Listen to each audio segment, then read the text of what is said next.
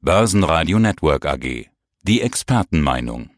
Guten Tag, meine Damen und Herren. Mein Name ist Christian Henke. Ich bin Senior Market Analyst bei IG Europe in Frankfurt.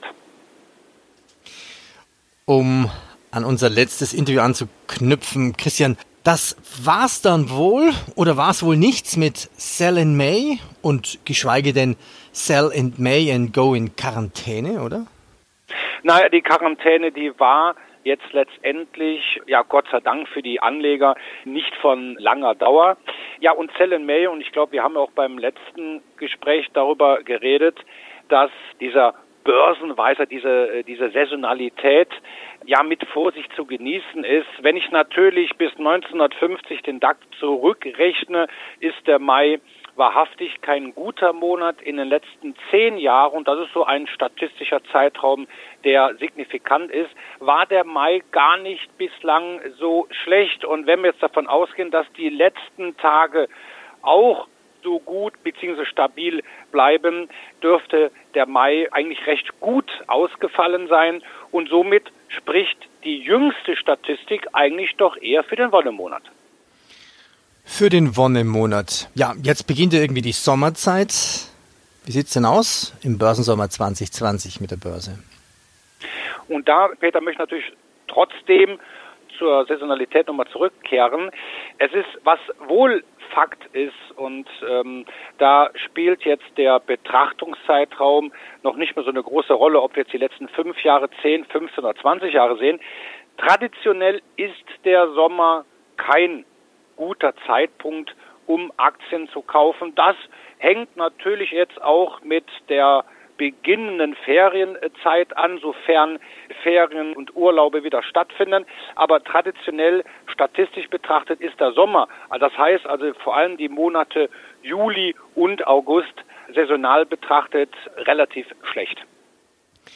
China und die USA. Der ewige Streit um die Weltherrschaft Nummer eins. Der Nationale Volkskongress in China ist zu Ende ja, und bringt das Thema China zurück in die Schlagzeilen, vor allem aber Hongkong. Hongkong, Sanktionen, Demonstrationen. Wird das ein bisschen übersehen? Trump streitet ja schon wieder dafür. Also es gibt ja sofort wieder Gegendemonstrationen von Trump. Ja, also momentan ist es wirklich so, die Zuversicht hat die Oberhand an den Finanzmärkten, natürlich auch bei uns in Deutschland. Die Anleger hoffen natürlich auf weitere Lockerung der Maßnahmen zur Eindämmung der Pandemie, hoffen auf eine Normalität in der Wirtschaft, also eine Rückkehr zur Normalität. Da wird natürlich aktuell schon das ein oder andere Belastungsfaktörchen, will ich mal sagen, doch ein wenig verdrängt. Und ja, wie du schon gesagt hast, ein Faktor, der 2018 der ein oder andere Zuhörer wird sich daran erinnern, uns doch einen gehörigen Strich durch die Rechnung gemacht hat. Das war ganz einfach der Handelskonflikt USA und China. Ja, der war irgendwann im vergangenen Jahr nicht mehr auf dem Tisch, nicht mehr präsent, kehrt jetzt oder könnte vielmehr gesagt wieder zurückkehren. Ja, jetzt erstmal aktuell durch das Sicherheitsgesetz, was die Regierung in Peking für Hongkong verabschieden will. Da hat Washington schon gesagt, wenn ihr das macht, ihr bösen Chinesen, dann gibt es neue Sanktionen. Aber auch schon Wochen vorher hat Donald Trump den schwarzen Peter, entschuldige, wenn ich das sage, an China äh, gegeben. Das heißt also, die Chinesen sollen dann auch schuld gewesen sein für die aktuelle weltweite Pandemie. Und das schürt natürlich schon wieder die so die latente Angst davor, dass zwischen diesen beiden Volks, den größten Volkswirtschaften doch jetzt doch wieder eine Eskalationsspirale ans Drehen kommt. Und ja, wenn wir uns das Geschehen 2018 anschauen, glaube ich nicht, dass das den Aktien allzu gut täte. Mhm. Ja, übrigens den Spruch mit dem Peter, dem Schwarzen, kenne ich seit meiner kleinsten Kindheit. Okay. Kommen wir zur Charttechnik. Schauen wir uns den DAX an und noch ein paar Firmen dazu. Der DAX heute mit Schwung, schon mal bei 11.500 Punkte. Wow, darf man schon von der 12.000 träumen? Die aktuelle Situation ist für uns Charttechniker äußerst interessant. Also da geht einem technischen Analysten im wahrsten Sinne das Herz auf um jetzt nicht zu sehr ins Fachjargon abgleiten zu wollen. Am 9. März, Montag, der 9. März, ein schwarzer Montag, ein schwarzer Börsentag, den wir dann öfter im März gesehen haben. Aber vor allem hängen geblieben ist die Erkenntnis von diesem Kursrutsch am 9. März, dass wir eine Lücke hatten im, im Chart des deutschen äh, Leitindex, eine sogenannte Kurslücke. Ja, und das ist einfach das Problem. Das ist aktuell ein Widerstand. Eine Kurslücke ist, wie gesagt, aufgerissen worden. Wenn wir uns die japanische Darstellung der Kurse anschauen, die sogenannten Kerzencharts oder Candlesticks, da ist am 9. März ein äh, sogenanntes Falling Window aufgetreten, also eine normale Kurslücke, die aber jetzt als Widerstand auftritt. Aktuell liegen wir so minimal über der unteren Begrenzung dieser Kurslücke. Das ist bei 11.447. Wir sind aktuell so zehn Punkte drüber. Also äh, wichtig ist es, wie wird der DAX heute aus dem Handel gehen? Schaffen wir es, diese Lücke zu schließen? Und dann, um auf deine Frage zu kommen, dann haben wir dann einen weiteren Widerstand bei 11.590 und dann kommt dein erwähnter 200-Tage-Durchschnitt. Ich benutze die 200-Tage-Linie exponentielle Berechnung, die verläuft so bei 11.655. Also das sind jetzt aktuell drei Widerstände, die es zu überwinden gilt, die, die es zu bezwingen gilt. Schafft der DAX das, dann wäre ein sehr großer Grundstein gelegt für eine Fortsetzung der Erholung. Vielleicht sogar nimmt der DAX die Normalität schon mal vorweg. Ja. Nochmal schnell zu unserer allen Erinnerungen. Wo stand der DAX am 9. März?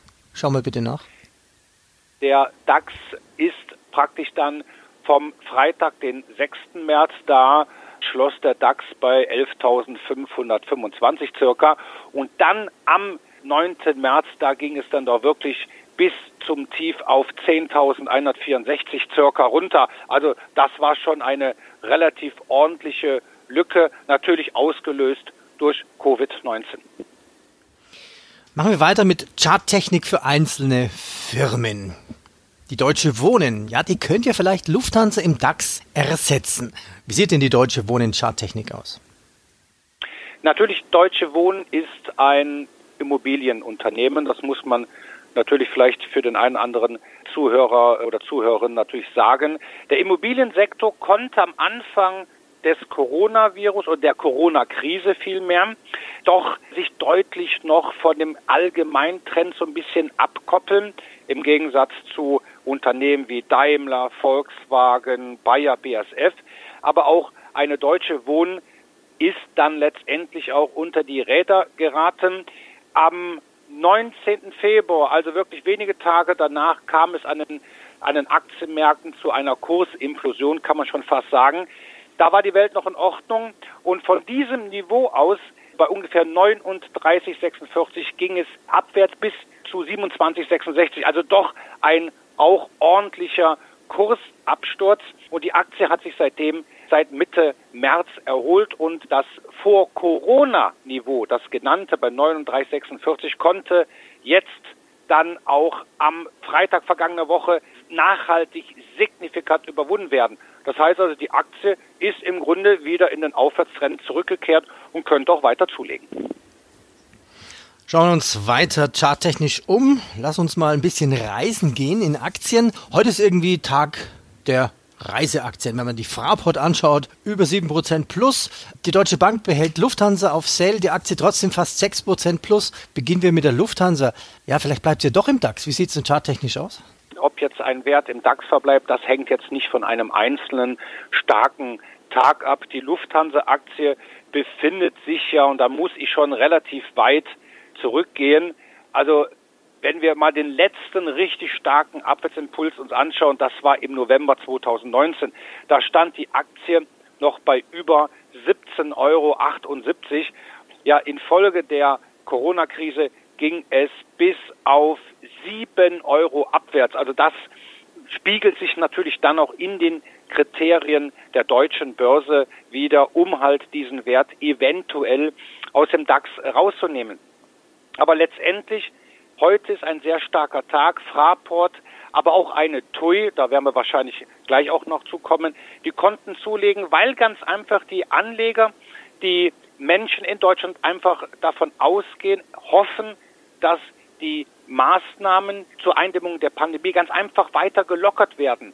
26 Staaten innerhalb der Europäischen Gemeinschaft und auch einige Anrainerstaaten, Drittstaaten werden jetzt voraussichtlich im Juni die Grenzen öffnen. Das heißt also, der Deutsche, der Reiseweltmeister ist, darf dann wieder reisen.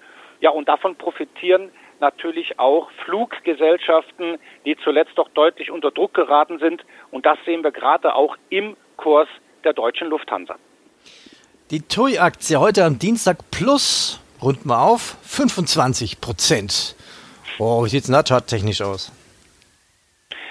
Natürlich sieht das heute, äh, wenn man das auf dem Kurszettel sieht, beachtlich aus. 25 Prozent.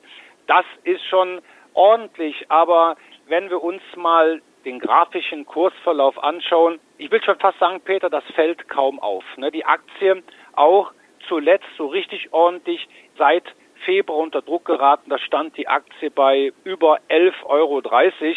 Ja, und dann ging es abwärts und das Tief lag bei 2,42 Euro. Also eine Riesenstrecke, ein rieser, riesiger Kursabsturz. Die Aktie hat sich jetzt einfach mal ein wenig erholt.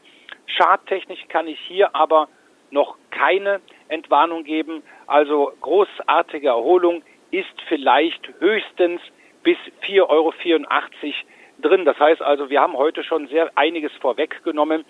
Das heißt also, die Aktie ist noch weiter im Abwärtstrend und es bleibt ja auch im Tourismussektor, der ja heute der, glaube ich, der Sektor für die europäischen Tourismusaktien ist heute über 6,5 Prozent gestiegen. Es bleibt natürlich jetzt abzuwarten, kommt es vielleicht doch, was wir alle nicht hoffen, aber kommt es vielleicht doch zu einer zweiten Infektionswelle?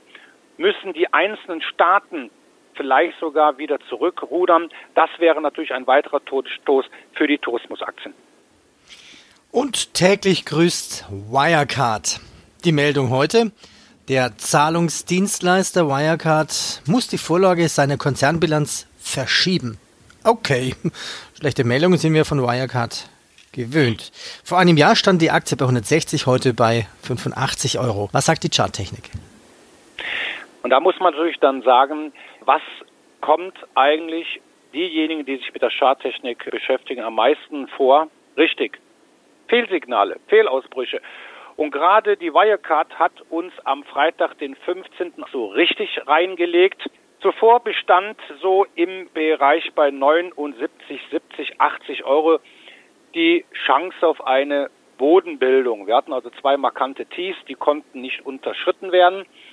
Aber dann am Freitag, den 15 kam nochmal der nächste Paukenschlag.